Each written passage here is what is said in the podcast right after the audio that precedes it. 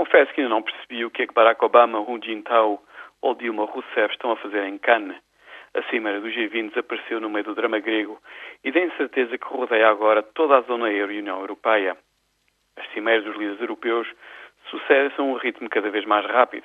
Nas últimas duas semanas, estes líderes encontraram-se cinco vezes. E apesar de todos os seus esforços, as soluções encontradas parecem não conseguir resistir mais do que uns breves dias. Os investidores internacionais têm dúvida em relação às medidas anunciadas pelas instituições europeias. Toda a gente quer pertencer à zona euro. O problema é que as regras estão a mudar e o preço político de pertencer ao clube está a subir bastante. Vêm escolhas difíceis para os governos e sociedades europeias. O velho continente está a transformar-se numa terra incógnita.